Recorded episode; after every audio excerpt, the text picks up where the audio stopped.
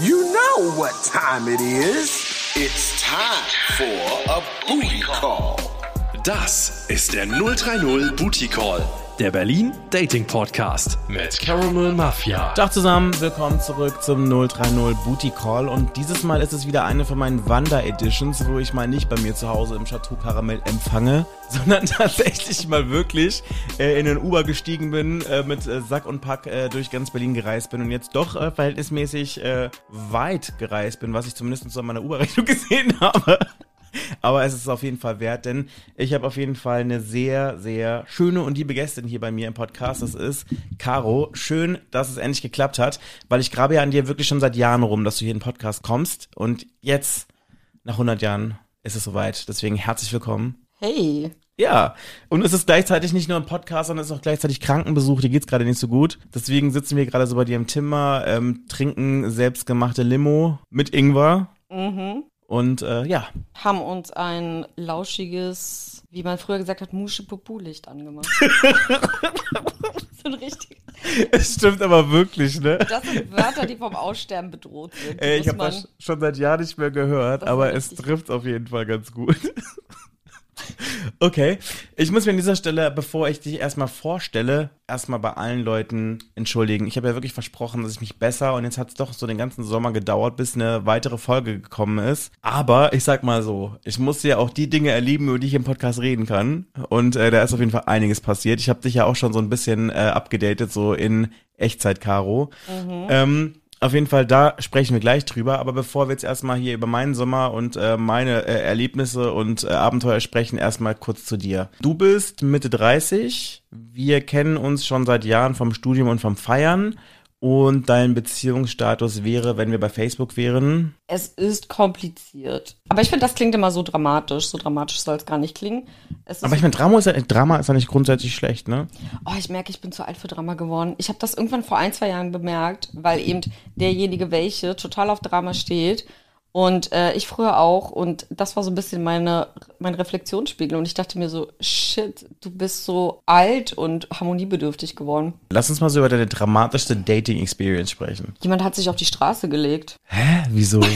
Der war völlig abgedreht und ich habe ihm nicht zugehört. Und er wollte meine Aufmerksamkeit. Und dann hat er sich auf den Asphalt gelegt in Neukölln. Und dann? Das war dramatisch. Na, dann hat er meine Aufmerksamkeit.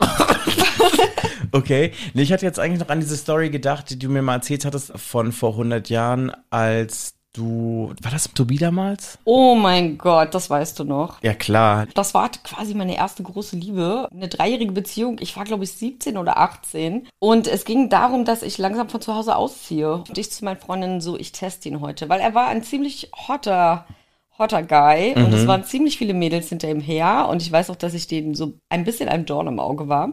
Da gab es dramatische Szenen in Clubs. Es war früher, es war noch ein bisschen anders früher. Gerade in Hip-Hop- gerade in Hip-Hop-Clubs in Berlin. Und ähm, ich wollte ihn testen. Und da war eine Freundin bei uns dabei, die er nicht kannte, die er noch nie gesehen hat. Und die sollte sich ein bisschen an ihn ranmachen. Er hat den Test nicht bestanden. Sie ist dann zu mir gekommen und hat mir die traurige Botschaft übermittelt. Und ich bin quer durch den Club gestürmt und habe ihn, ich bin darauf nicht mehr stolz, mach das nicht nach, mit der Faust ins Gesicht geschlagen. Aber ihr wart danach noch zusammen, oder? Ja, das ist das Bittere daran. Also so eine Treue-Tests bringen nichts, wenn man nicht konsequent ist und danach auch wirklich die Beziehung beendet, weil wir hatten dann noch eine, ein Jahr eine wirklich schlechte Beziehung und haben uns eigentlich das davor so ein bisschen kaputt gemacht, so die schöne Zeit, ähm, weil ich ihm das nicht verziehen habe. Ja, aber stimmt, das war sehr, da war ich sehr dramatisch. Aber ist er dann auch so ein bisschen nachtragend deswegen gewesen? Weil das ist ja schon so eine Szene, so auch so vor Leuten und Nein, so, er ne? hat das, er hat das natürlich bis zum Ende auch geleugnet. Also dieses Mädel stand vor ihm und er hat trotzdem gesagt, nein, ich, ich habe nicht gesagt, dass ich Single bin. Ich weiß, ich weiß nicht, woher sie da musst du was anderes gehört haben, ne? Ja, also er war so, er hat das, glaube ich, bis zum Ende nie zugegeben. Okay, Mhm. krass. Aber ich meine, das ist irgendwie auch so, ich sag jetzt mal, gaslightende Typen so ein bisschen. Das ist auch irgendwie leider so ein bisschen mein Thema diesen Sommer gewesen. Mhm. Ich meine, das letzte Mal, als wir uns gesehen haben, du und ich, war das ja so, da bin ich ja gekommen von einem Das tust du immer. Was? nee, ich war ja wirklich, äh, ich war ja wirklich auf diesem Date gewesen, wo Ich ich, auch in der letzten Podcast-Folge erzählt hatte, wo so ein harmloses Date einfach eskaliert ist und acht Tage ging so. Und dann bin ich ja wirklich Sonntag, ähm, Nachmittag oder Mittag zu dir gekommen, weil wir endlich mal brunchen wollten und es immer irgendwie nie geklappt hatte. Mhm. Ja. Und der ist ja noch bei mir zu Hause gewesen, hat sich fertig Ja. gemacht und ich saß dann ja bei dir und habe dann erstmal so, keine Ahnung, erzählt, wie toll das alles ist und keine was Ahnung. sehr, sehr, sehr. ähm, Wärst du eine Farbe gewesen, wärst du rosa, pink mit Glitzer gewesen.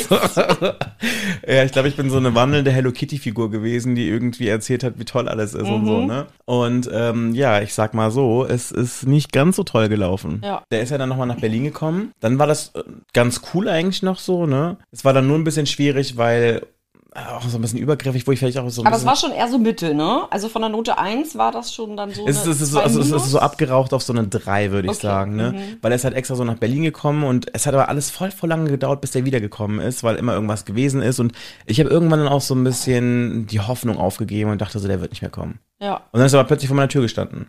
Genau. Und wo ich glaube, ich hätte dann so, so Red Flags sehen sollen oder müssen, war dann zum Beispiel, dass er dann angefangen hat, so sich, also alle, die er getroffen hat in der Bar oder so, gleich als meinen neuen Freund vorzustellen. ja, das. Wo ich denke so, sollten wir vielleicht nicht mal das Gespräch davor haben, bevor du irgendwelche Besitzansprüche claimst oder so. das ne? hat was von diesem, ne, Hund pinkelt den Baum an, ist meins. Meine Keime. so früher, so, kennst du es noch? Wenn man Nein. so irgendwie, keine Ahnung, so Süßigkeiten oder sowas hat, hat man immer so seine Ach so, Hände- anlecken. Ja, und dann so meine Keime. Ja, ja. Ein bisschen so, ne? Ich, find, ich fand es aber irgendwie süß, aber irgendwie auch ein bisschen übergriffig. Mhm. Weil ich dachte so, hm, es geht ein bisschen schnell. Aber dann manchmal bist du dann so in so einem, in so einem Mut drinne, wo du denkst, ja, okay. Eigentlich sieht man den Charakter, weil in dieser Zeit ist ja alles noch viel, viel schöner und viel, Mhm. viel die Light-Variante. Und eigentlich weiß man da schon immer, wie es dann mal werden könnte. Ja, ja, ich, ich habe auf jeden Fall mitgemacht und dachte dann so, okay, ja. Und ich dachte auch so ein bisschen so, weil alle Leute waren so, oh, Fernbeziehung und dann noch neun Stunden Zeitverschiebung, das willst du nicht wirklich machen. Dann ist ja auch ein Scheiß so, ne? Und ich dachte dann so, ein Scheiß. Also ich, das ist dann so dieses Ding, was ich manchmal habe und was viele Leute auch so haben, dass sie dann denken, so wenn Leute sagen, nein, das geht nicht, dass man denkt, so ein Scheiß geht's ja wo, so was laberst du, ne? Und ich glaube, dass ich dann vielleicht mich ein bisschen zu sehr darauf irgendwie eingelassen habe und dachte, ja, was, was wisst ihr schon so? Ach, meinst du, es war größtenteils auch ein Ehrgeizding? So euch zeige ich's. Nee, äh, vielleicht nicht, aber ich glaube, so ein bisschen Trotz ist da schon mitgeschwommen. Okay. Ne? Also so 10 Prozent. Ne? Also jetzt nicht so viel, 10 Prozent. Ne? Äh, alle anderen 90 Prozent waren Überzeugung. Aber ich wusste bis jetzt nicht, dass das überhaupt, äh, überhaupt ein Prozentanteil war. Das, das reflektiere ich jetzt auch gerade, wo ich darüber spreche. So. Ja, vielleicht, vielleicht war, wobei, ich glaube, vielleicht war es ein Prozentteil von eher so 5 bis 10. Aber ich denke eher so 5. Ne? okay. Ähm, weil auf der anderen Seite ist es mir auch nicht so wichtig, was Leute denken. Ne? Aber auf jeden Fall war es dann halt so, dann bin ich halt dann rübergeflogen, weil er Geburtstag hatte. Und dann ist er richtig, richtig Horror geworden. Ne? Also äh, ich bin extra nach New York geflogen und Und das war ja auch schon länger geplant, ne? Das war ja sogar noch geplant, bevor er kam, richtig? Ähm, genau, weil das Ding war ja, er hat ja Geburtstag gehabt und hat ja gesagt, er würde sich wünschen, dass ich zu seinem Geburtstag komme, dass er mir die Stadt zeigen kann, dass wir seinen Geburtstag zusammen verbringen können. Und das war halt einfach auch so ein extrem heftiger Sommer, so, weil, wir müssen ja noch drüber sprechen, ein Ex-Freund von mir, der gestorben ist, ähm, ich bin dann quasi irgendwie zu dieser Beerdigung geflogen, war dann noch total emotional aufgewühlt, habe dann den Tag später auf einem Festival aufgelegt und den Tag später dann nach Amerika geflogen, um ihn halt zu sehen. Also das war wirklich extrem viel und auch emotional auf jeden Fall super aufgeladen so, ne? Und dann bin ich dann da hingekommen und dann war er schon so komisch. Also so wirklich so von Sekunde eins war der wirklich so drauf, wo ich das Gefühl hatte, so du hast gar keinen Bock, dass ich hier bin, so. Ja. Und es war auch schon so die paar Tage bevor ich geflogen bin, als ich ähm, so versucht habe, mit ihm so ein bisschen in Kontakt zu treten, wollte ich so wissen, so, ey, wie schaut's aus? Weil normalerweise ist man immer so voller Vorfreude, wenn man irgendwo hinfliegt, gerade so, wenn man seinen Freund wieder sieht, gerade wenn es auch so eine weite Reise ist, einfach so, ne? Wenn du einfach so im halben Globus fliegst, denkst du dann schon so, boah, Excitement, ich freue mich schon und man spielt so Pläne, was man so machen möchte. Und das war dann mal so ein bisschen wenig von seiner Seite, wo ich noch gefragt habe, so, ey, bist du sicher, dass ich kommen soll? Und dann meinte er so, ja, musst du wissen, also dein Geld, dein Resturlaub, so, ne? Das fand ich halt schon, das fand ich halt schon so super mies. ne? Wo ich dann auch schon gedacht hätte, so, okay, ähm, ist jetzt vielleicht ein bisschen grumpy wegen Zeitverschiebung, er ist jetzt gerade aufgestanden. Ich kann auch manchmal so pissig morgens sein, so wenn mich Leute irgendwie so komisch fragen, so, ne? Aber weißt du, was ich manchmal dachte? Glaubst du, das war so ein Jagdding bei ihm? Maybe. Dass du dann, dass klar war, okay, krass, er kommt jetzt sogar wirklich nur, weil ich gesagt habe, ich möchte, dass er an meinem Geburtstag herkommt. Er kommt her, obwohl er gerade super viel Stress hat. Und dass er so ein Typ ist, dem das dann, ist mir gerade so eingefallen. Maybe. Ich meine, aber auf der anderen Seite, er war ja zweimal hier. Ja, aber es gibt ja Leute, die genauso viel geben, aber die dann, wenn der andere das macht, irgendwie dann das Interesse verlieren. Oder zumindest in dem Moment einfach desinteressiert wirken. Das habe ich oft erlebt. Also ja, vielleicht. Ich, ich, ich, ich, kann, ich kann mir das gar nicht so wirklich erklären, was da genau los war. So, ne? Also ich dachte halt einfach nur so, okay, vielleicht ist er einfach ein bisschen genervt, es ist busy, er hat auch einfach viel zu tun auf Arbeit gehabt. Also es war echt viel Stress so, ne? Also es war wirklich so viel los, also bei, bei, bei beiden von uns. Und deswegen habe ich das auch gar nicht so krass hinterfragt einfach so und habe einfach gedacht, okay, wenn wir uns sehen, wird alles cool so, ne? Und dann bin ich halt dann angekommen und habe ihn dann schon so am Flughafen gesehen und ich meine, ich sag jetzt mal so, überschwängliche Freude sieht anders aus. Also,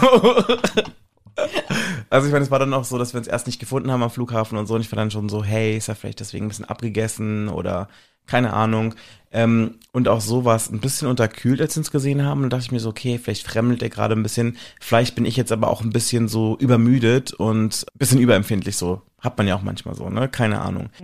Ich habe auf jeden Fall in meinem Kopf lauter Ausreden und Gründe dafür gefunden, warum das jetzt gerade so komisch ist. Das machst du jetzt auch noch. Das dachte ich mir auch gerade. Es wären bei mir schon tausend Situationen gewesen, Mhm. wo, also wo ich mir das, aber ich bin auch eher der pessimistische Typ, wo ich erstmal die Schuld gesucht hätte, okay, es ist wirklich was, bevor ich nach Alternativen suche. Ja, also ich meine, ich bin da, glaube ich, manchmal in so einer Situation dann wirklich so, dass ich dann vielleicht eher darüber nachdenke, ob das irgendwie mit mir zu tun hat und dann irgendwie äh, frage, ob das meine Wahrnehmung in diesem Moment ist, als dass ich jetzt gleich mal davon ausgehe, dass die andere Person irgendwelche komischen Dinge macht. So. Was jetzt natürlich nicht heißen soll, dass jemand denkt, dass ich komische Dinge mache oder komisch reagiere oder fühle, aber I don't know. Es ist, Aber wenn jemand am Flughafen, also ich glaube, dieses, wenn ich würde komplette Überschwänglichkeit erwarten, Mhm. wenn ich für jemanden nach so einem Wochenende äh, in die Staaten fliege. aber ich meine, ich bin ja selber halt auch nicht so, weißt du, ich meine? Also das ist das Ding so. Also ich bin jetzt auch so nicht mit dem Welcome Back Banner am Flughafen gestanden und habe irgendwie Blumen geschmissen so. Ja, Ne? Also- ja, und dann? Ja, auf jeden Fall war ich dann halt so bei denen zu Hause und es hat sich alles ein bisschen komisch angefühlt, aber ich war dann so, okay, hm, let's see, let's see, let's see, ne? Und am nächsten Tag war das dann halt wieder so. Also es war total unterkühlt und ich habe mich auch schon so echt gefriendzoned gefühlt oder so, weil auch überhaupt nichts gelaufen ist oder so, ne? Und ich habe dann irgendwann, sind, sind wir ins Gespräch dazu gekommen, so, ne? Und dann habe ich halt gefragt, so, ey, was ist los? Es fühlt sich irgendwie voll so an, als ob du gar keinen Bock hast, dass ich hier bin. Ich spüre irgendwie gar nichts, ich fühle mich gefriendzoned, keine Ahnung. Und dann meinte er so, nein, auf gar keinen Fall. Und hat dann angefangen, mich die ganze Zeit zu gaslighten.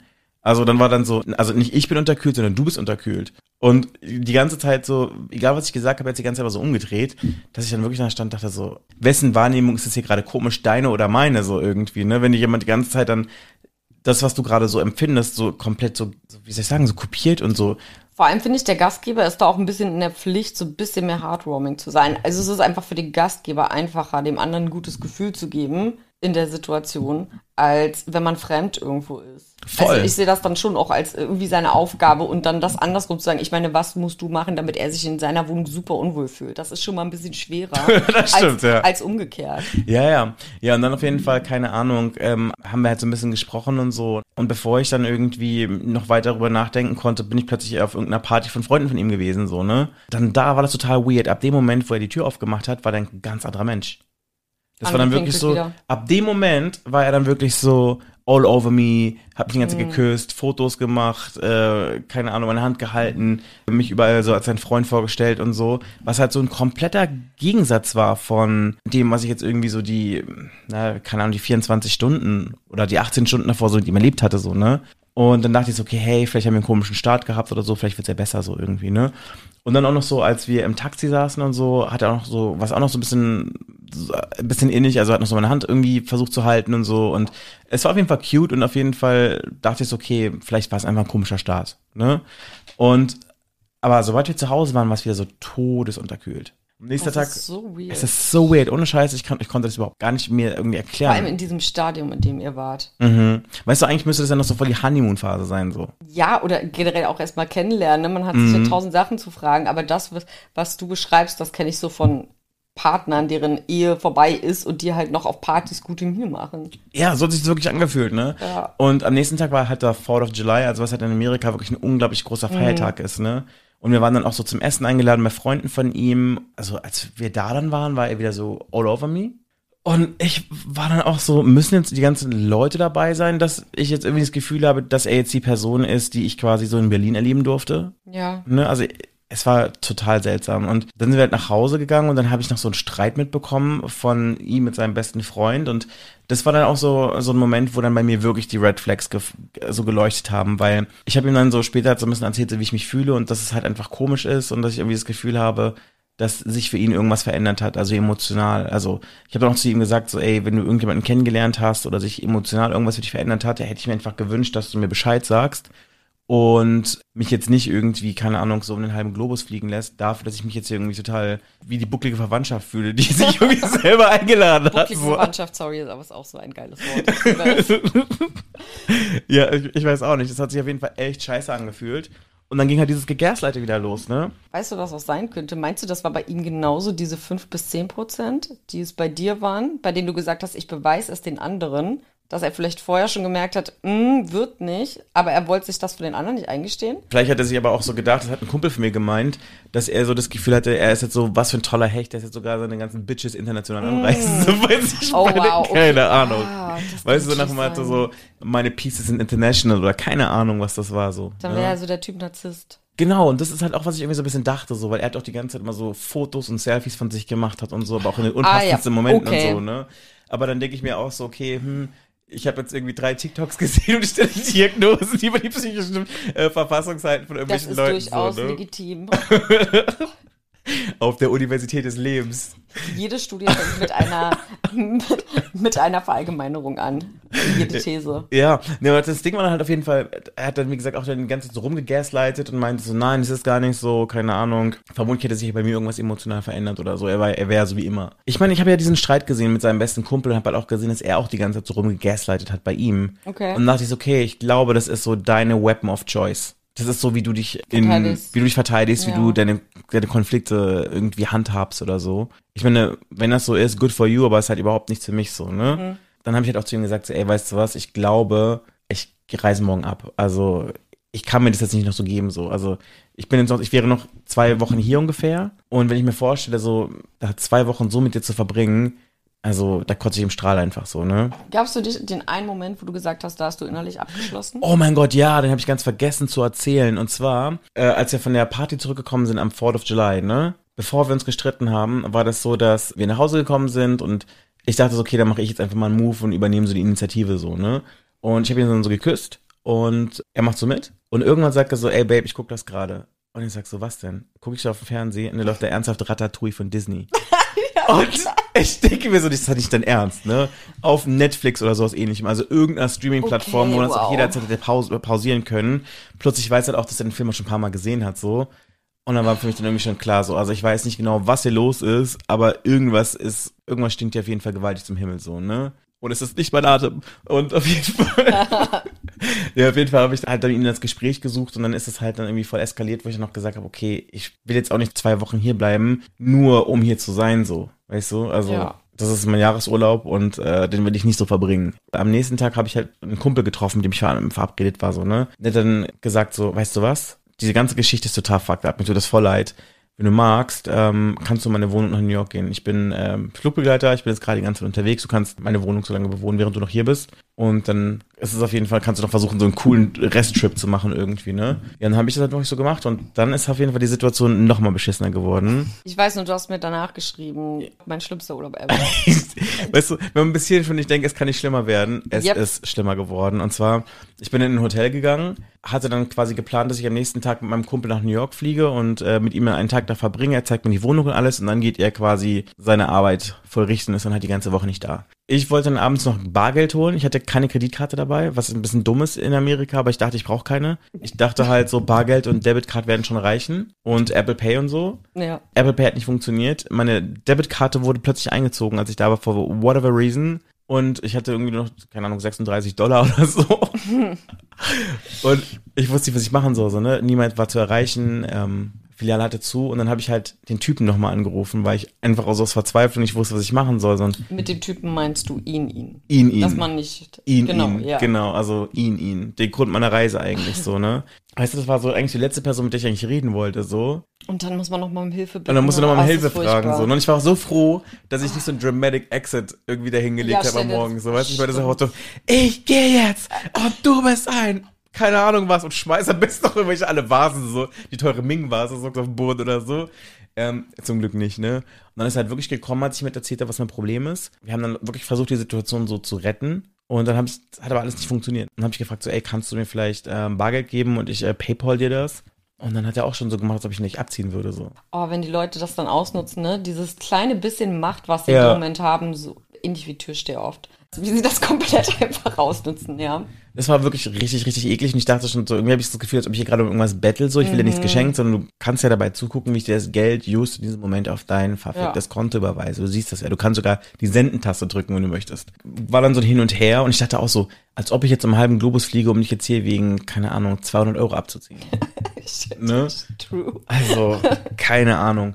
Ja, auf jeden Fall hat er mir dann das Geld dann halt gegeben und so und ich bin halt dann nach ähm, New York geflogen. Da wurde es dann zwar noch besser, aber insgesamt war es dann einfach so ein richtiger Scheiß, Scheiß Urlaub und ja. Ja, das meine ich wieder mit, ne? Du bist da positiver als ich. Ich hätte das nicht mehr durchziehen können, glaube ich. Ich hätte Wärst du noch nach Hause geflogen? ja, Ehrlich? ja, Ja, ich dachte, guck mal, ich habe Urlaub genommen, ich habe den Flug ja, jetzt das bezahlt. stimmt auch wieder. Vielleicht hätte ich es, oh gut, wenn ich da Leute vor Ort gekannt hätte. Das ist nochmal was anderes. Aber ja, ich mich dann nochmal aus so einer Situation wieder neu zu motivieren, sowas fällt mir immer relativ schwer. Mhm. Okay, die Reise an sich hat sich wahrscheinlich nicht gelohnt. Aber hat sich dieses Längerbleiben gelohnt? Ja, ich habe dann doch eine gute Zeit gehabt. Also ich habe auch eine Freundin von mir getroffen, die ich lange nicht mehr gesehen habe. So, ich habe auch echt voll viele neue Leute kennengelernt und so. Also das war echt cool. Also ich mache das dann auch immer so, dass ich auf irgendwelche Apps oder so gehe und mich mit irgendwelchen Locals treffe und mir dann so die Hood von denen zeigen lasse. Und das ist mal ganz cool eigentlich. Dann lernst du halt auch wirklich so eine Stadt authentisch kennen. Ja. Du lernst spannende Leute kennen.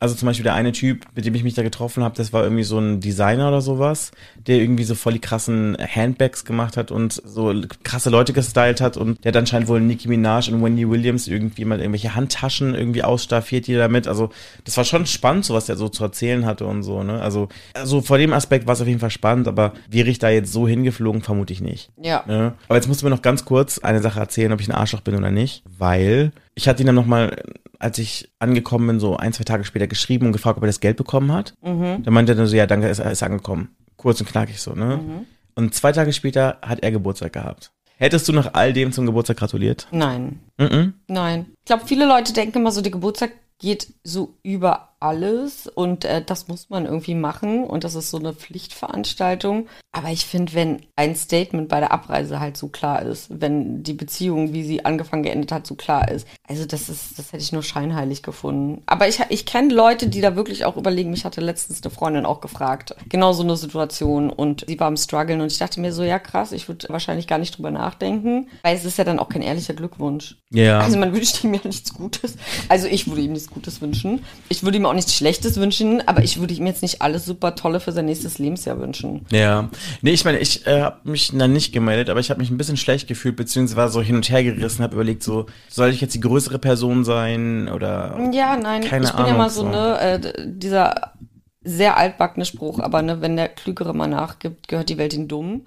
Und ich glaube, Nee, kann schon nicht. Nee, und ich glaube, viele denken immer so, ja, und immer, ne, wir kommen, wir geben nach, wir sind die Diplomatischen, aber ich, ich, ich sehe das nicht so. Ja, nee, ich habe es nicht gemacht, aber das Witzige ist, er schaut sich immer noch regelmäßig meine Stories an bei Instagram. Meinst du eher, das ist so, weil er sich alles durchschaut und das automatisch ist oder gezielt? Ich weiß es nicht, ich kann es wirklich nicht Das einschätzen. ich habe keine Ahnung, was es ist. Also ich meine, fast alle Stories, die einen gewissen Reach haben, schaut er. Ich meine, er reagiert da zwar nicht drauf oder so, aber er guckt auf jeden Fall. Na, also wenn er zum Beispiel der Typ Narzisst ist, ja, fangen wir, machen wir hier ein bisschen Küchenpsychologie. Wenn er der Typ Narzisst ist, dann wird ihn natürlich unheimlich wurm, dass du so schnell einen Abgang gemacht hast. Weil ich finde auch so ein bisschen dieses Anit, also bei dem Film Ratatouille musste ich krass dran denken. Weil wäre es jetzt am 4. Juli American Football gewesen, ja, oder so. Aber das war ja offensichtlich was, ein Film, den er schon gesehen hat, der im Streamingdienst läuft. Das kann ja auch, wenn man da jetzt sehr tief geht, das kann ja auch was Abwertendes haben. Du bist mir nicht mal das irgendwie wert. Und irgendwie ist das ja, Narzissten versuchen ja erst jemanden aufzubauen, für sich zu gewinnen und dann halt abzuwerten. Ich hatte so eine Situation auch mal und die kommen, glaube ich, wirklich nicht damit zurecht, wenn du dann relativ schnell weg bist. Weil sie das Ja. kennen, dass du dich danach so nach ihnen verzehrst und einfach nicht mehr von ihnen loskommst. Und das ist ihnen wahrscheinlich vorher schon oft passiert. Aber ich wollte dich erstmal eine andere Sache fragen. Okay. Es ist jetzt relativ oft das Wort Gaslighting gefallen. Und ähm, was ja auch in den letzten, sage ich mal, fünf oder zehn Jahren einfach öfters im Podcast oder thematisiert wird. Ich glaube, auch vor 20 Jahren wussten wahrscheinlich viele nicht, was es ist. Und ich hatte letztens eine Situation mit jemandem, der mir Gaslighting vorgeworfen hat. Und das ist wieder, wann ich finde, dass solche Begriffe heutzutage wirklich ad absurdum geführt werden. Da ging es darum, dass ich wohl gesagt habe, ich gehe ins Kino und mache dann das. Und dann hat er gesagt, nein, du hast doch gesagt, und sagen wir mal so, ich bin die mit dem besseren Gedächtnis von uns beiden, aber ich will natürlich nicht das Recht für mich pachten. Aber dann hat er gesagt, nein, du hast es definitiv gesagt, du gehst ins Kino, machst das. Ich so, nein, habe ich nicht. Und dann wurde mir Gaslighting vorgeworfen. und ich denke mir, ist das wieder sowas so, dass viele diesen Begriff verwenden, die ihn nicht verstehen? Wo ist da die Grenze? Weil bei ein paar Sachen denke ich mir so, auch die du, als sie das wieder mit seinem Kumpel diskutiert, ich kenne da nicht die Wortwahl, aber zum Beispiel, wenn ich Recht habe, oder wenn ich denke, dass ich recht habe, dann diskutiere ich das auch bis aufs Blut. Und dann sage ich Machst auch du? 20, ja, aber schon immer, schon als Kind, das hat meine Mutter schon genervt. Äh, dann äh, sage ich halt auch die ganze Zeit, nein, das stimmt nicht, das, war, das, ist, das ist so und so. Wann fängt Gaslighten an? Und wann ist es einfach, ich poche einfach auf meinem Recht, weil ich Recht habe. Ich glaube, dass das natürlich auch inflationär aufgenutzt wird heutzutage. Es hat so ein Pop-Culture-Ding, ne? Ich glaube, man kann, je nachdem, wie man das auslegt, kann man das, glaube ich, wirklich tatsächlich auf beides drehen. Also, Ja. wenn er wirklich denkt, dass er recht hatte mit dem, was er gesagt hat und denkt, dass du versuchst, ihm irgendwas einzureden, was überhaupt nicht stimmt, kann man natürlich dann von seiner Perspektive sagen, es ist Gaslighting. Aber vermutlich, wenn er, wenn er das wirklich, Also für mich ist Gaslighten so auf eine bestimmte Situation. Das ist ja wirklich, wenn du jemanden so verunsichern willst, Ja, genau, dass du ihn genau. innerlich zerstören willst. Ja. Ganz ehrlich. Da, also ein Kinobesuch kann für mich gar nicht die Barriere des Gaslightens erreichen. Achso, also, du meinst, weil es zu banal ist, so insgesamt? Ja. Okay. also für, für mich ist das eher so thematisch, aber er hat mich Achso, nee, für mich ist es wirklich nur so ein Stilmittel eigentlich. Es okay. ist, also es kann auch wirklich was total Banales sein. Ich beschreibe das mal wie so eine Rauchbombe, die man quasi in so einer Diskussion wirft, um die Person gegenüber zu verunsichern und vielleicht auch von der Position, die diese Person irgendwie vertritt, abzubringen oder zumindest so zu verunsichern, dass sie gar nicht weiß, ob das überhaupt der Standpunkt ist, den sie vertreten wollte. So nach Motto, Beispiel auf Arbeit. Du hast irgendwie das Gefühl, dass irgendjemand irgendwelche Dateien auf deinem Rechner gelöscht hat, so, ne? Und dann sprichst du das an und dann sagt dann jemand, ähm, also Herr Mafia, es war niemand an Ihrem Computer. Ich glaube, Sie sind in letzter Zeit bestimmt so wieder ein bisschen überarbeitet. Sie sehen doch wieder Dinge, ne? Bestimmt trinken Sie wieder. Also ich würde sagen, das ist für mich so ein bisschen Ja, Gaslighting. natürlich. Aber doch nicht mit.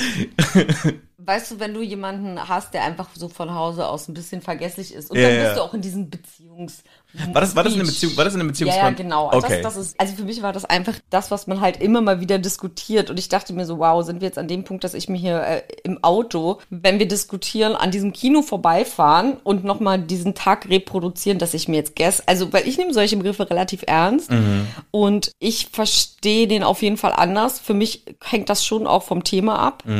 Und ich finde, man wertet damit auch Leute, die wirklich gegaslightet werden, ab. Ja, man, man bagatellisiert es ein bisschen. ja, man, genau, man bag- bagatellisiert es. Und ich finde das, äh, ja, wenn du das nochmal so oft benutzt hast, wollte ich dann nochmal deine Meinung zu wissen. Ich würde sagen nein, aber ich kann mir vorstellen, dass man je nachdem, wie man es auslegt, es schon sagen könnte, wenn man der Person absichtliches Ja. Handeln vorwerfen möchte. Man kann aber sagen, du bist rechthaberisch. Das könnte man auch. Damit könnte ich Das relaten, weil das ist ein Stück weit in vielen Situationen sicher so. Ja, So gerade mein Beziehungscharakter ist wahrscheinlich ein bisschen rechthaberisch. ist das so? also nicht aus taktischen Gründen, sondern weil ich das wirklich so empfinde. Also das klingt jetzt super unsympathisch. Aber ich empfinde, also ich, ich beharre nicht auf mein Recht, wenn ich nicht denke, dass ich Recht habe. Und ich glaube, das ist manchmal, wenn man mit mir in einer Partnerschaft ist, schwer zu verstehen, weil ich das sehr oft tue und sehr oft widerspreche und man irgendwann mir da Kalkül vorwerfen könnte. Aber es ist, je, also ich habe das noch nie aus Kalkül gemacht. Ich, ich sehe mich in dem Fall einfach immer im Recht. Ist das denn in Beziehungen häufig ein Problem gewesen, dass dir das vorgeworfen wurde? Ja, das ist schon so ein Ding aus Kindheitstagen. Also wo die gesagt haben, Mensch, du bist rechthaberisch, Caro. Ja, aber das ist so auch was, also das wurde auch aus dem Elternhaus, von Lehrern, Mitschülern. Ich glaube, das ist was, daran kann man mal arbeiten.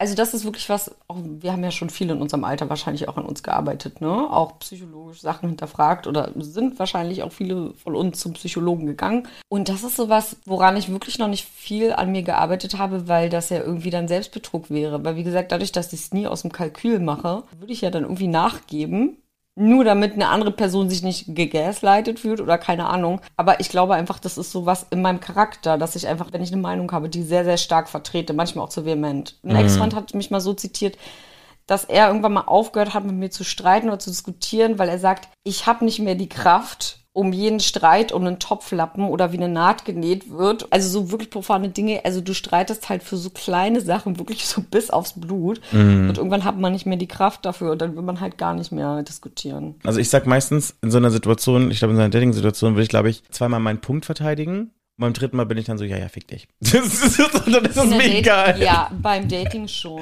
Aber wenn Ja, aber der auch Mensch so. dir so zu Ja, aber So. wenn, wenn du weißt, dass du längerfristig eine Beziehung mit der Person hast, Das Ding ist halt so, es ist mir halt auch irgendwie nicht wichtig genug meistens. so bin ich jetzt mittlerweile auch. Das ist, was ich eingangs gesagt habe. Ich bin harmoniesüchtiger geworden. Eigentlich ist das damit gemeint. Weil, Mhm. also dieses, dieses Diskutieren bis aufs Blut, dafür sind mir viele Dinge inzwischen zu egal. Ich war wirklich auch in so einer Beziehung, wo ich mich wirklich wegen jedem Scheiß um alles streiten muss. Bis es dann irgendwann so, also ich will nicht sagen, dass ich dann lethargisch geworden bin, aber irgendwann war es dann so, Eingehüllt in eine Decke sich wiegend.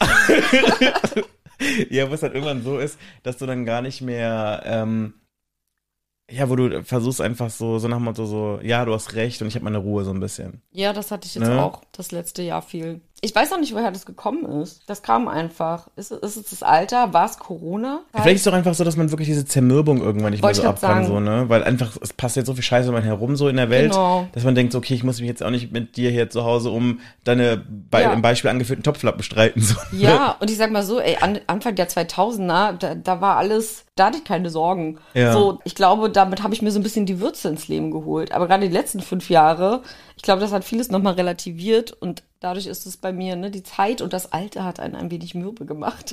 und dann ist einfach gleichgültig. Aber was würdest du sagen, wenn du sagst, okay, die 2000er waren ähm, für dich sehr problemfreie Zeiten? Was waren denn so, ich meine, es gibt ja keine Beziehung ohne Probleme. Was waren denn so damals so Beziehungsprobleme bei dir? Und wir müssen gleich noch, bevor wir hier so in diese Beziehungsprobleme reingehen, noch ein bisschen über die ganzen juicy Sachen sprechen. Ich meine, du hast auch sicherlich juicy Dinge erlebt in den über die 2000ern. Jetzt frag nicht so, du weißt das ganz genau. äh, ja, warte, mit was soll ich jetzt anfangen? Äh, ganz kurz über Probleme.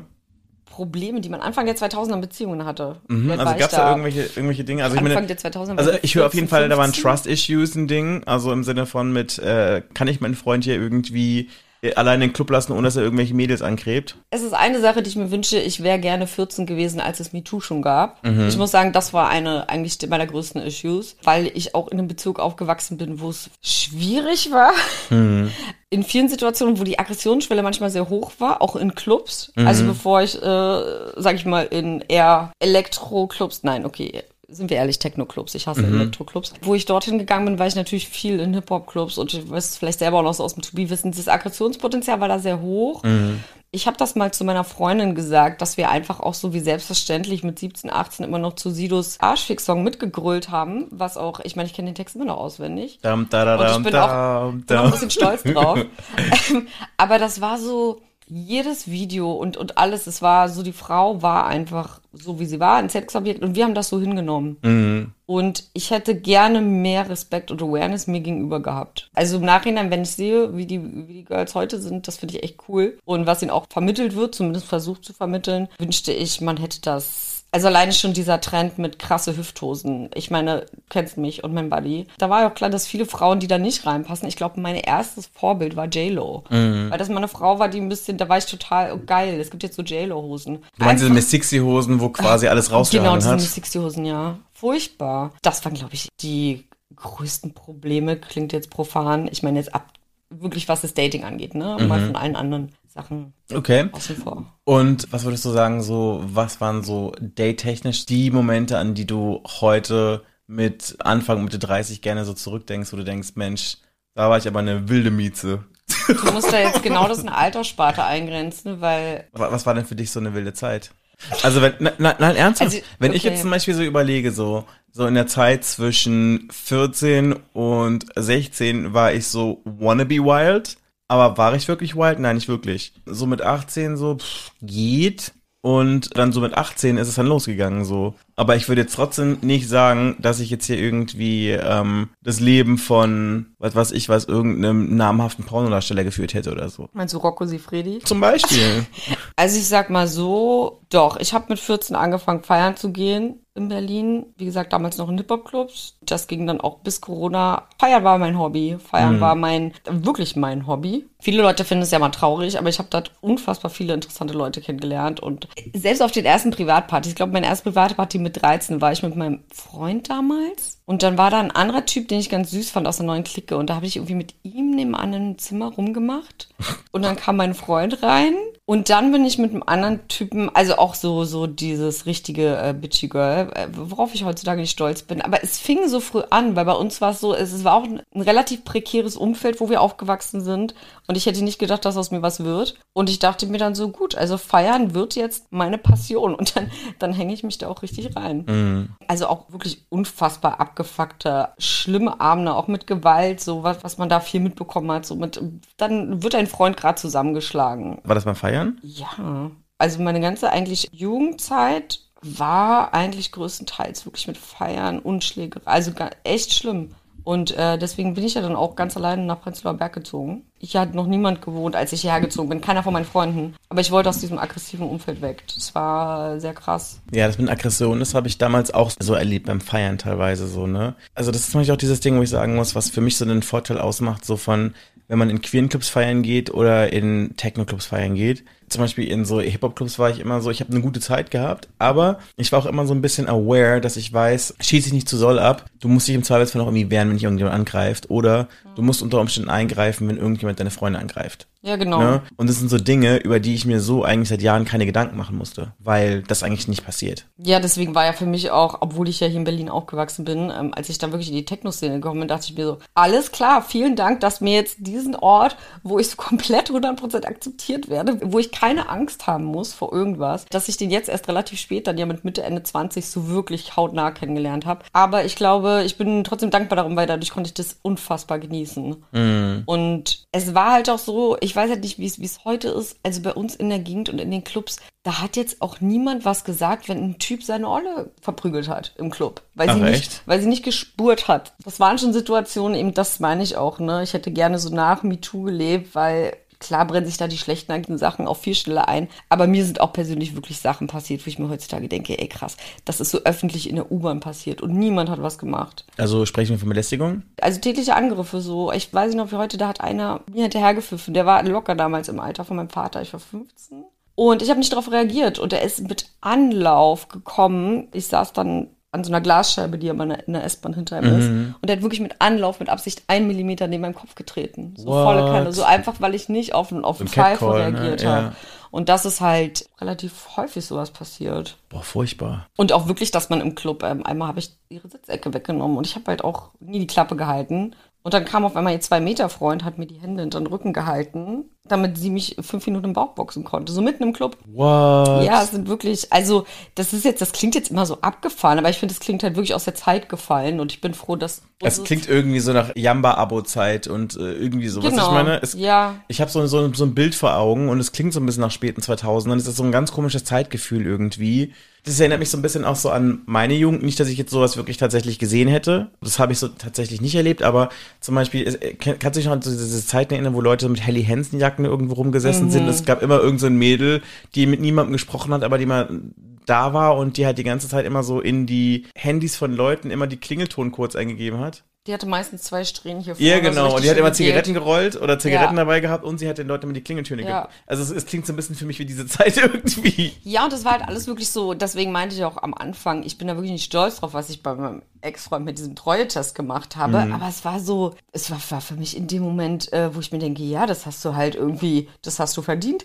in dem Moment. Also weiß ich nicht, es war alles relativ normal und ich bin sehr froh, dass ich äh, am Ende in die Techno-Szene in der Hinsicht. Aber was würdest du sagen, wie hat sich dann so dein Dating-Leben in der Zeit, als du dann ins Techno-Game gekommen bist, verändert? Das sind ja auch vermutlich noch ganz andere, ein ganz anderer Schlag Männer auch, ähm, die man dann in dieser Szene dann kennenlernt, wie jetzt zum Beispiel, wenn man jetzt nur, weiß ich nicht, in Wedding Moabit Reinickendorf oder sonst wo unterwegs ist oder ja, einfach das Recht auf den freien Willen, ohne dass Stress entsteht. Weil das war ganz oft so, wenn ich früher wirklich meine Meinung, meine Einstellung, meinen Willen durchgesetzt habe, dass dadurch äh, Stress entstand. Und das war in der Techno-Szene. Ich- Also ich hatte da Kumpels, die habe ich jedes Wochenende dort gesehen. Und wir sind jedes Wochenende durch den Club gezogen, ne? Haben gequatscht, Stunden verbracht und das über ein, zwei Jahre. Und man fand sich auch nicht unattraktiv, aber es lief halt einfach nichts. Einfach weil es nicht immer so vorausgesetzt war. Und äh, früher bei der alten Feierzeit, also durfte man auch keine männlichen Kumpels haben. Das war, ähm, sag ich mal, so im tiefsten Westberlin zu den Zeiten, in diesen Assi-Clubs war das komplett verpönt.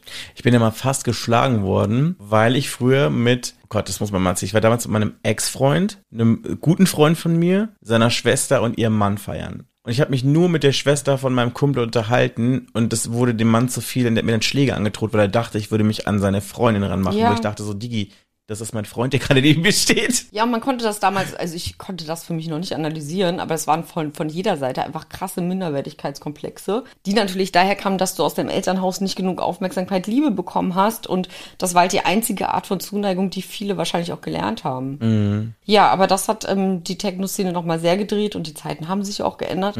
Lass uns über unser Fuckgirl des Tages sprechen. Das ist heute die Sandrine und die hat eine Sprachnachricht geschickt, die ich euch gerne vorspielen möchte, beziehungsweise die ich dir gerne vorspielen möchte. Und wenn ihr zu Hause auch sagt, ey, ich habe auch so eine richtig krasse Dating- oder Sexgeschichte, die ich hier gerne im Podcast teilen möchte, dann könnt ihr das sehr gerne machen. Am besten einfach über Instagram, 030 Booty Call ist da der Name. Und damit etwas Glück seid ihr der nächste Fuckboy oder das nächste Fuckgirl. 030 Booty Call.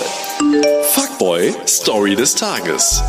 Es gibt da so einen Typ, mit dem ich mich schon ziemlich lange treffe. Und ähm, ja, ich weiß, der steht einfach absolut gar nicht auf Anal. Deswegen habe ich mich an dem einen Abend auch nicht wirklich darauf vorbereitet. Als wir aber so im Ausprobieren waren und er an der Heizung gefesselt war, die Augen verbunden und er gesagt hat, ich darf machen mit ihm, was ich möchte, habe ich gedacht, ich nutze die Gelegenheit und hol mir das, was ich brauche und worauf ich Lust habe. Ja, war auch sehr gut.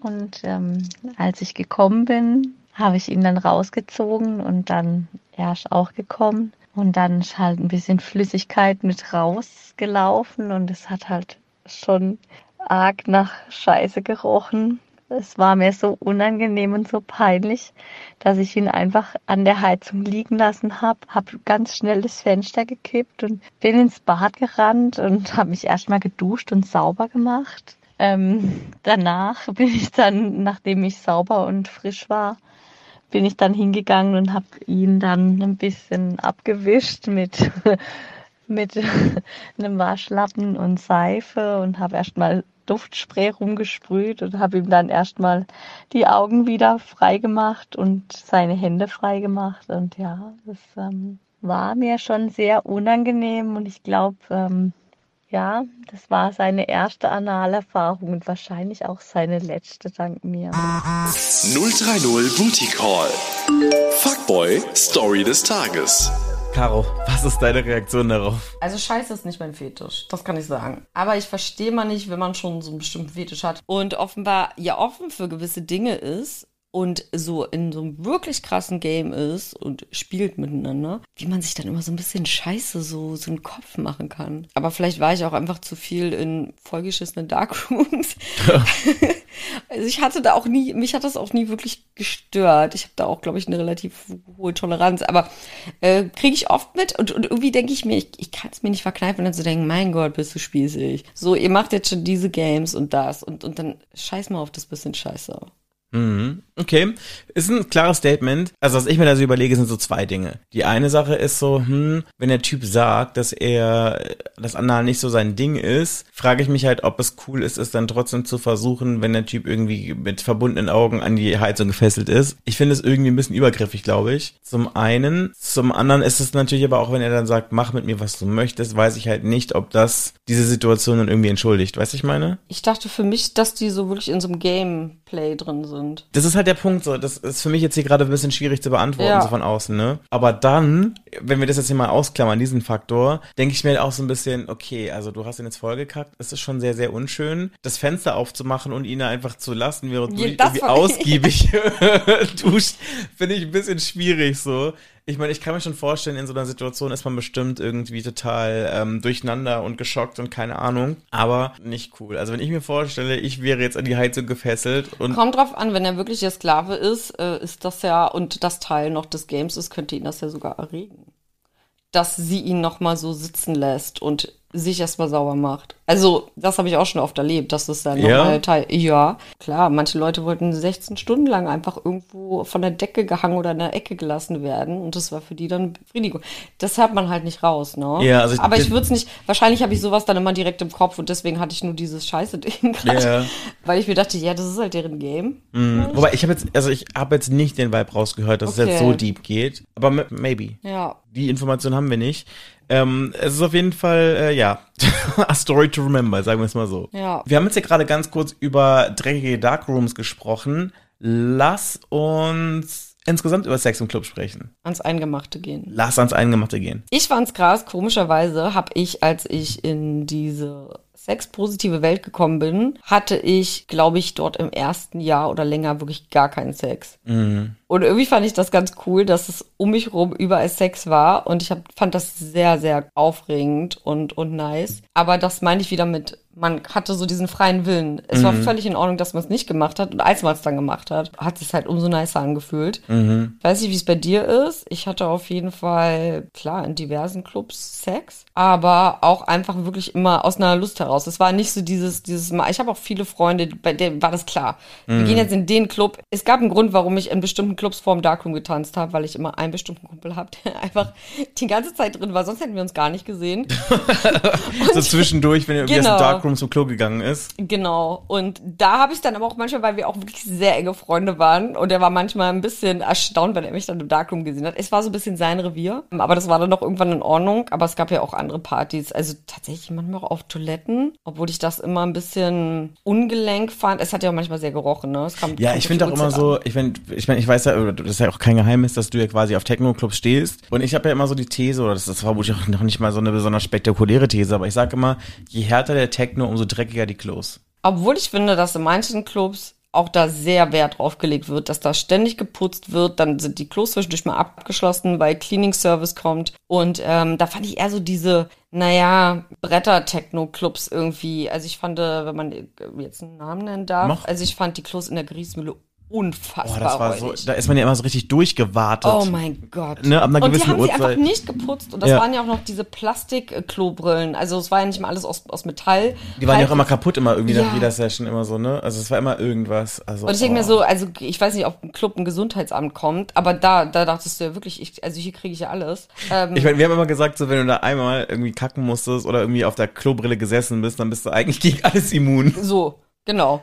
Und das war schon, boah, ja, da fand ich es immer super räudig. Aber ich fand in vielen Clubs, es wurde sehr schnell sehr dreckig, Mhm. aber du hast bei den Clubs gesehen, die einfach ein bisschen professioneller waren und da Konzept hinter ist. Und wenn das Klo gerade sauber gemacht war, Mhm. Auch vielleicht, wenn es mal eine Stunde nicht sauber gemacht war, kam auf den Pegel an. Ja. Ähm, wie gesagt, ich war da relativ schmerzfrei, was Wasser angeht. Hatte man auch mal Sex auf Klo. Aber ich fand es auch mal in, in Darkrooms auf jeden Fall angenehmer. Ja, also ich meine, so Sex auf Klos, klar, das hat jeder schon mal ein, zwei Mal gemacht, so. Aber das ist auch immer so ein Ding, wo man immer sagt, so, das ist unkomfortabel, es ist meh. Und eigentlich wäre ich, glaube ich, eher die Person, die dann irgendwie sagen würde, ey, wollen wir nicht einfach nach Hause gehen? Es gibt ja auch, gerade wenn ich da jetzt mit einem Typen Sex hatte, auch nur eine Stellung auf Klo. Außer ich will mir einen Pilz, einen Tripper und einen Genitalherpes gleichzeitig holen und setze mich auf dieses Ding. Dann natürlich nicht. Aber eigentlich geht ja wirklich nur Doggy-Style. Und im Darkroom, da gibt's ja manchmal Slings. Dann sind da Desinfektionsfläschchen schon gewesen, auch zu Zeiten vor Corona.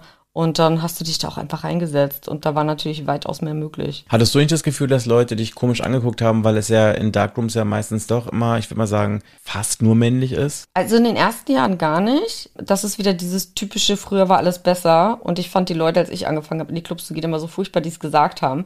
Aber am Ende fand ich schon, also es wurde alles noch mal ein bisschen heterosexueller. Und ich hatte dann das Gefühl, damit kamen auch mehr Leute, die sich daran gerade aufgeilen, dass ich Sex habe, als alle um uns rum haben eh Sex mit jedem.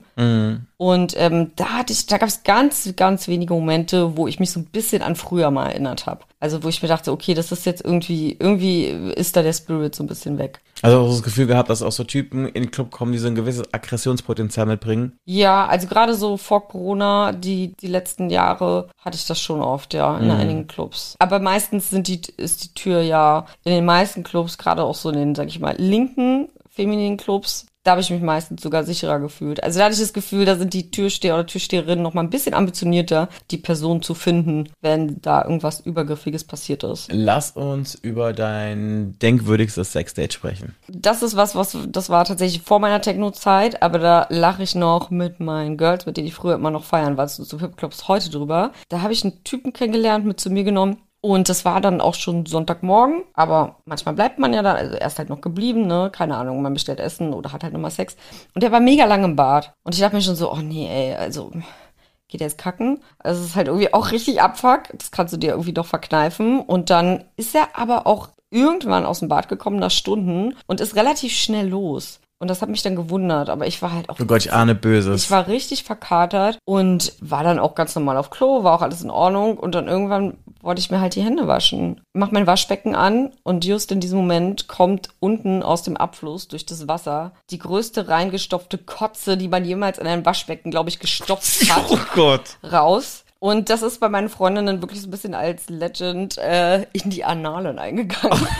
äh, Gott. weil wir tatsächlich, also ich habe mit meinen Freundinnen ein oder zwei Wochen jeden Rohrreiniger, den der Baumarkt und die Märkte zu bieten haben, in, da reingehauen. Also der hat das so tief rein, also der wollte absolut nicht, vor allem, du kennst noch meine alte Wohnung, da war das Klo neben dem Waschbecken. Yeah. Und er hat einfach eine volle Ladung ins Waschbecken gekotzt und statt das dann irgendwie mit Klopapier rauszunehmen, hat er es einfach komplett reingestopft. Oh. Also es war kurz davor, dass ich wirklich einen Klempner rufen musste oder meiner Vermieterin Bescheid sagen musste. Da lachen wir heute noch sehr herzhaft drüber. Zu Recht. Das war ziemlich eklig, aber denkwürdigstes Date. Also ich muss sagen, die besten Sexdates, also wirklich, also den besten Sex hatte ich schon nicht in Techno, nach Techno-Partys immer. Nach, ja. Aber waren das dann Leute, die du da kennengelernt hattest? Ja, aber meistens hat sich daraus dann irgendwie entweder eine längere Affäre entwickelt. Daraus wurde was, oh, ich hatte einmal so eine, genau, daran erinnern sich vielleicht auch noch ein paar Freunde, mit denen ich mehr war. Dieses ganz klischeehafte, man lernt sich kennen, ein wunderschöner, großer Typ aus den Niederlanden. Wir haben dann relativ schnell zusammen äh, teilgenommen und hatten dann einfach so dieses, äh, so, wir heiraten nach dem Wochenende und machen Pläne, wann ich in die Niederlanden ziehe oder wann er herzieht. Der ist dann auch noch bei mir geblieben. Wir haben uns fast unter Tränen verabschiedet. Aber nach dem Wochenende war alles vorbei. Nie was gehört? Doch, der kam dann nochmal, also er hat sich von mir nochmal eine Silvesterkarte kaufen lassen, weil man die ja nur persönlich kaufen konnte, das Ticket. Und äh, hat mich dann relativ ignoriert. Das war so zwei Monate später. Das war auch so, er kam extra eigentlich her. Ich habe dann die Karte für ihn besorgt, bin extra nochmal hingegangen und dann hat er mich Silvester ziemlich ignoriert und das war, da war ich richtig heartbroken. Das ist immer so, wirklich so dieses Ding nach so einer Chemical Romance, glaube ich, so, ne? Ja, und ich habe nicht verstanden, was passiert ist. Also es war so, man, man wusste ganz genau, das ist halt dieses, dieses Wochenende, ne, wo das halt, also was ohne Substanzen wahrscheinlich niemals so passiert wäre, nüchtern. Da kam ich mir ziemlich naiv vor, weil da war ich auch schon über 30 und hätte jetzt nicht gedacht, dass, dass mir sowas nochmal irgendwie in der Form passiert. Mm, Ist er jünger gewesen? Ja, glaube ich schon. Ich hatte da eine Zeit lang so eine, das war bei meinem Freund ein Running Gag. Ich hatte da ein Fable für Das dachte ich aber auch immer irgendwie, dass du auf jüngere Typen stehst. Weiß ich nicht, das war halt Also nicht, so, dass ich viel darüber wüsste, aber das wäre Yeah. so irgendwie von dem, was ich so gesehen hatte, immer wenn. Die waren wirklich immer jünger. Ja, das, das stimmt. Äh, Ich habe mich damit immer rausgeredet, dass sie dachten, ich wäre in deren Alter, weil ich mich oh, so gut gehalten habe nach 20 Jahren Feiern und Rauchen, natürlich. Und ähm, ja, aber irgendwie hätte man am Anfang, als man sich kennengelernt hat, nicht vermutet, dass man jetzt so weit auseinander liegt. Aber irgendwann habe ich dann da auch den, den Cut gemacht und dachte mir, okay, jetzt ist, jetzt ist gut. Milf-Leben vorbei. Ja, genau. okay. Aber apropos Kotze im Waschbecken, das erinnert mich an ein ganz, ganz weirdes Erlebnis diesen Sommer. Also ich sag euch, diesen Sommer ist so viel komisches Zeug passiert, ne? Ich habe beim, ähm, soll ich die Stadt sagen? Nein, ich habe auf jeden Fall bei einem CSD in Süddeutschland aufgelegt. Der Stadtname ist und Rauch. Aber auf jeden Fall habe ich da aufgelegt und habe dann auch ein paar Leute getroffen, die ich kannte. Und da war dann ein Typ, den ich von früher aus Berlin kannte, als er noch in Berlin gewohnt hat. Wir haben dann so den ganzen Abend so ein bisschen geschakert und so. Und er ist dann, als der Club geschlossen wurde, mit mir zum äh, Hauptbahnhof gefahren. Hat dann im Auto festgestellt, dass er seinen Schlüssel zu Hause vergessen hat, beziehungsweise bei seinem Kumpel im Club vergessen hat. Dann hat er gesagt, okay, kommt noch mit mir ins Hotel rein und dann, sein Kumpel kommt dann irgendwann später, wenn er von der After Hour oder von was auch immer kommt und ihn dann halt abholt. Dann dachte ich so, okay, komm mit rein. Dann ist er halt da mitgekommen und ähm, wir haben dann halt noch ein bisschen rumgemacht und haben dann, sind dann schlafen gegangen irgendwann. Und auf jeden Fall, ich wache nachts irgendwann auf, weil ich so ein komisches Geräusch höre, so, ne? Ich bin halt immer sowieso ein bisschen alarmiert, wenn ich mit Leuten in einem Raum schlafe, wo ich noch nicht so oft irgendwie mit denen in einem Raum geschlafen habe. Ich weiß nicht warum, mein Unterbewusstsein ist ja immer hellwach irgendwie, ne? Und auf jeden Fall, es klang so, als ob jemand in eine Flasche pisst oder so. Und ich halt sofort hellwach gewesen. Ich gucke so und sehe, dass der Typ da einfach in dem, mitten in meinem Raum steht und in meinen Koffer pisst. Und ich bin halt fast tot umgefallen, weil ich überhaupt nicht wusste, was das sollte. So, und ich so, ey, was machst du denn? Er so, oh mein Gott, oh mein Gott, sorry, sorry, äh, tut mir leid. Ähm, keine Ahnung, es war so ein bisschen wie, als ob der Schlaf gewandelt hätte oder so und dann irgendwie dann realisiert, dass das irgendwie nicht cool gewesen ist. Das und, war dann die Theorie, ne? Du hattest mir das ja geschrieben. Ja, und auf jeden Fall, das war halt wirklich so richtig quer, weil meine ganzen Klamotten nicht dabei hatte. Also auch die, die ich am nächsten Tag anziehen musste, um mhm. mit dem Zug nach Hause zu fahren. Und ich meinte auch zu ihm, bist du irgendwie sauer auf mich? Willst du mich irgendwie fertig machen? Was stimmt nicht mit dir so, ne?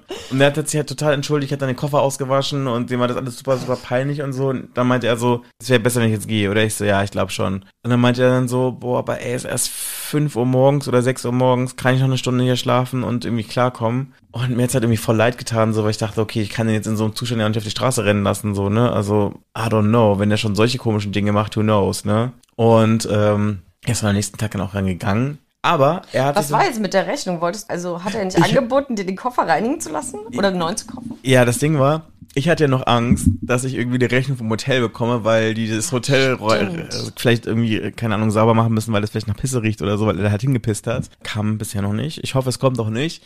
Aber er hat mir dann wirklich 200 Euro überwiesen. Ach, beziehungsweise, er hat mir, beziehungsweise, das Ding war, er hat mir dann noch irgendwie gesteckt, dass er eine Hose von mir mitgenommen hat und eine Unterhose. Mit Absicht. War ja noch ich Kleptomane. Keine Ahnung, was das gewesen ist. Auf jeden Fall, der hat meine Hose mitgenommen und äh, Boxershorts von mir. Und ich hatte gar nicht das Gefühl, dass er so besoffen ist. Deswegen war ich halt voll überrascht. Deswegen hat das auch alles überhaupt nicht zusammengepasst. So. Er hat mir dann wirklich ein paar Tage später dann das halt dann zugeschickt. Alles hat super frisch gerochen. Also mhm. wirklich sehr, sehr frisch. Ich glaube, er hat wirklich extrem viel Beispiel drauf gemacht, mhm. weil er, glaube ich, so von diesem Image wegkommen wollte. Hat mir 200 Euro geschickt und eine Packung Pralinen. Ich glaube, ich habe dir danach geschrieben, weil ich wusste nicht, was ich sagen soll. Und mich aufgemuntert, weil du da ja auf dem Weg zum Bahnhof warst, in den Klamotten. Und ich habe nur gesagt, naja, immerhin ist Urin steril. Ich weiß doch, ich wusste nicht, was ich sagen sollte. Ey, ich bin dann wirklich mit diesen verpissten Klamotten nach Hause gefahren. Ich meine, Gott sei Dank war es nicht so eine weite Strecke, aber es war todeseklig so, ne? Typical Monday Morning. Ey. Ich frage mich auch echt, was dieses Jahr los ist. Ja, krass. Es ist ein komischer Sommer, oder? Ich finde diese Karma-Sprüche furchtbar. Aber Vielleicht strahle ich irgendwas aus. Ich habe noch niemanden in den Koffer gepisst oder irgendwas gemacht. Auch noch nie angepisst? Also nicht in so einer Situation. Okay. Ja, das ist auch wieder sowas. Das ist wahrscheinlich wie, wie vorhin mit diesem Kacke-Ding. Vielleicht bin ich da auch einfach zu. vielleicht bin ich da einfach zu äh, abgestumpft. Maybe. Also ich war generell sehr fasziniert am Anfang von dieser Techno-Welt und ich fand diese ganzen Fetische super toll. Also ich weiß noch, dass ich tatsächlich vor dieser Zeit auch einen Partner hatte, der relativ ja Mainstream war und dass relativ viele Partner davor zu mir gesagt haben, boah, ey, du bist doch pervers und du bist doch eklig und auf, auf was stehst du? Mhm. Äh, das ist ja ekelhaft. Und, und dort konnte man so alles ausleben. Und ich muss sagen, Kot, Exkremente und auch so zum Beispiel Erbrochenes, das ist, also das ist definitiv meine Grenze, die ich auch nie überschreiten werde. Mhm. Aber alles sonst, why not? Okay. Deutest du gerade auf irgendetwas Spezielles hin? Oder war das gerade einfach nur eine allgemeine Aussage? Also ich muss schon sagen, es ist wahrscheinlich auch der Vibe in den Clubs, ne? Wie du das auch vorhin gesagt hast und mit Darkrooms und so. Und ich kann jetzt nicht sagen, zum Beispiel, wenn ich jetzt hier nüchtern sitze, wie weit ich Sachen praktizieren würde, die ich damals praktiziert habe. Mhm. Aber es war trotzdem, also was so, so Sexerlebnisse anging, war das echt so, so die beste Zeit. Und dann hat man auch mal einfach neben seinem Freund gesessen, weil er irgendwie pinkeln musste. Und dann hat man spontan einfach mal einen Schluck genommen. Mhm. Einfach weil das in dem Moment vom Vibe gepasst hat, weil man das immer mal ausprobieren wollte. Und das hat sich dann, ich finde sehr, sehr cool, dass ich diese Erfahrung machen konnte in einem Umfeld, wo das absolut gar kein Problem war, wo dich mit dem Finger auf dich gezeigt wird oder oder irgendwas. Ich glaube, deswegen ruhe ich jetzt so in mir. Ist das auch so eine Sache, dass du dann manchmal denkst, okay, das war schon cool, so diese, diese Zeit irgendwie und denkst, oder denkst du so von wegen, das war cool für diese Zeit damals und so sehe ich jetzt mein Sexual- und mein Datingleben nicht in meinen 40ern, 50ern und vielleicht 60ern? Ja, das ist meine große Frage, die ich ja für mich immer noch nicht beantwortet habe. Corona war bei mir dann halt dieser Cut was diese krasse wilde Feierzeit angeht. Wie gesagt, das waren noch glatte 20 Jahre oder ein bisschen mehr sogar, aber es waren so um die 20 Jahre. Man hat schon gemerkt, okay, so körperlich oder wenn du jetzt doch ein bisschen Karriere machen willst, funktioniert das alles nicht mehr so. Es geht nur das eine oder das. Also es gibt Leute, die das schaffen. Ich gehörte nicht dazu, dass ich von Freitag bis Montag feiern kann und Montag einen Job performe. Mhm. Deswegen war ich in der Hinsicht doch schon ganz froh, dass das so diesen Cut gemacht hat und jetzt war ich auch ab und zu mal wieder feiern, aber tatsächlich einfach komplett nüchtern, um mir das nochmal anzugucken. Was ich auch damals zu, zu wirklich meinem, meinem engsten Feierbuddy gesagt habe, da waren wir auch irgendwie, es war ein absolut exzessiver Moment im Club und das war einfach geil. Und ich habe gesagt, boah, wir werden später mal richtig Probleme haben, weil wir uns die Messlatte hier so verdammt hochlegen. Bei mhm. allem. Und ich muss sagen, ich habe damit relativ recht behalten, also auch nach Corona jetzt so wieder dieses, sich an Kleinigkeiten zu erfreuen. Also ich würde lügen, wenn ich nicht sagen würde, dass ich bei mir da durch die vielen Jahre auch was im Belohnungszentrum oder über, ich glaube schon, dass ich mich über Kleinigkeiten freue, oder Sachen zu schätzen wüsste, aber wirklich dieses rein chemische im Gehirn Belohnungszentrum, glaube ich, würde ich lügen, wenn das so funktioniert wie bei Leuten, die nicht diesen Lebensstil hatten. Mhm. Und genauso ist es halt beim Sex. Und ich muss sagen, da lote ich immer noch meine da bin ich immer noch nicht ganz angekommen, weil ich immer noch merke, dass ich, glaube ich, stärkere Reize bräuchte, um langfristig an jemandem so interessiert zu sein, wie es dort war. Mhm. Wie man es unter Substanzen war. Dieses Sexleben oder diese Exzesse, Orgien, was auch immer man dort hatte, also, dass eine Person das schafft, dann mein Interesse da langfristig aufrechtzuerhalten, ich glaube, das ist ziemlich schwer, aber das war schon früher bei mir so. Aber ich war schon immer so ein Affären-Abenteuermensch und in Beziehungen wurde ich eigentlich immer ziemlich lazy, weil, ja, ich weiß nicht warum, weil, weil dieses Abend, also es ist ja bei vielen so, das mhm. Abenteuer fehlt. Aber ich glaube natürlich, dass Konsum das nochmal, noch mal krasser verschiebt. Wäre denn für dich irgendwie in, zum Beispiel so ein Modell einer Poly- oder einer offenen Beziehung möglich oder denkbar? Ja, das hatte ich auch schon. Ich denke mal, also gerade kristallisiert sich das eigentlich auch wieder raus. Aber wenn du nicht mehr in diesem Feiergame bist, willst du ja auch nicht unbedingt Leute daten, die da noch, die noch jedes Wochenende feiern gehen. Mhm. Das ist so ein bisschen mein innerer, einfach mein innerer Zwiespalt, den ich in, in vielen Sachen habe, dass ich merke, ich bin ruhiger geworden und ich will irgendwie jemanden, der irgendwie nicht am Ende des Monats völlig broke ist und Hauptsache er hat noch Eintritt für einen Club und ist dann von äh, vier Tage nicht erreichbar und völlig wasted und will DJ werden. Also, ähm, ich habe den Blick gerade gesehen, als du gesagt hast, will DJ werden. Mann, du, du, bist ja, du bist ja einer. Außerdem hast du noch einen richtig coolen Job nebenan, du weißt, was ich meine. Also einfach so diese vielen Traumtänzer, die es halt hier gibt. Ich wollte gerade wieder Zugezogene sagen, aber da, da habe ich dich ja.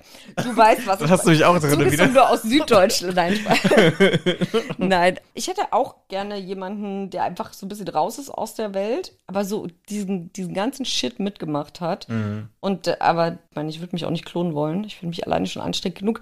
Aber das ist, hättest du da eine Idee? Hast du da einen Ansatzpunkt? Wo knüpft man an, wenn man auf so eine exzessive Art gefeiert hat und man ist irgendwie gerade nichts Halbes und nichts Ganzes? Ich weiß es nicht. Ich glaube, da muss vermutlich noch ein bisschen Zeit ins Land gehen, um für sich, glaube ich, genau zu definieren, was man denn wirklich möchte. So, ne? Ich glaube, gerade ist es eine Befindlichkeit, aber ich bin mir ziemlich sicher, dass du auf jeden Fall jemanden finden kannst, der ähnliche Erfahrungen wie du gemacht hat. Hm. Und ich meine, wenn nicht hier, wo dann? Ähm, also. ja, das war das Glas, ne? Das waren meine Hoffnungen und Träume, die, auf dem Boden zertrümmert sind. Nein, also ich sagen möchte, also ich bin mir ziemlich sicher, dass es auf jeden Fall Leute gibt, die ähm, ähnliches erfahren haben, einen ähnlichen Wandel hatten und die auch irgendwann gesagt haben, so Mensch, äh, das Leben ist passiert und ich brauche es ein bisschen ruhiger und ich muss jetzt nicht irgendwie jedes Wochenende irgendwie von Rave zu Rave springen. Und das wird safe geben und äh, ich bin mir sicher, dass es da auf jeden Fall für jedes Töpfchen auch den passenden Deckel gibt, so abgedroschen sich das anhört, aber ich bin mir sicher, dass es das auf jeden Fall geben wird. Auch wenn ich niemanden kenne, den ich jetzt persönlich vorstellen kann. Ja, wollte ich sagen, ich kenne auch niemanden und ich bin hier aufgewachsen. Das ist schon ziemlich bitter.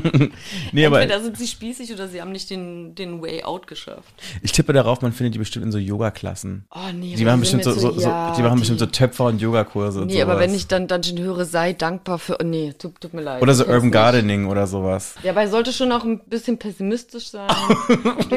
so ein bisschen toxisch, ein bisschen pessimistisch. Nee, toxisch nicht mehr. Den Punkt habe ich überwunden, aber einfach so, so ein bisschen zynisch. Das kann man bestimmt noch irgendwie rauskitzeln. Okay. Also ich glaube, das ist bestimmt möglich. Ja. Hast du insgesamt irgendwelche Wünsche oder Träume oder Hoffnungen für dein Dating-Game in der Zukunft? Ich hoffe, dass die Leute endlich anfangen, unser Klima und die Ressourcen zu schonen, damit wir auch weiter Kondome und Sexspielzeug und alles weiter haben können. Damit die Erde noch weiter bleibt, meinst du? Um jetzt ja, um jetzt mal so ein, so ein, so ein richtig off-Topic. Nee, was eigentlich nicht. Also, weil dann hätte ich ja Erwartungen und dann könnten die wieder nur enttäuscht werden, wenn er nicht genau in dieses Schema passt, wahrscheinlich. Mm, Okay.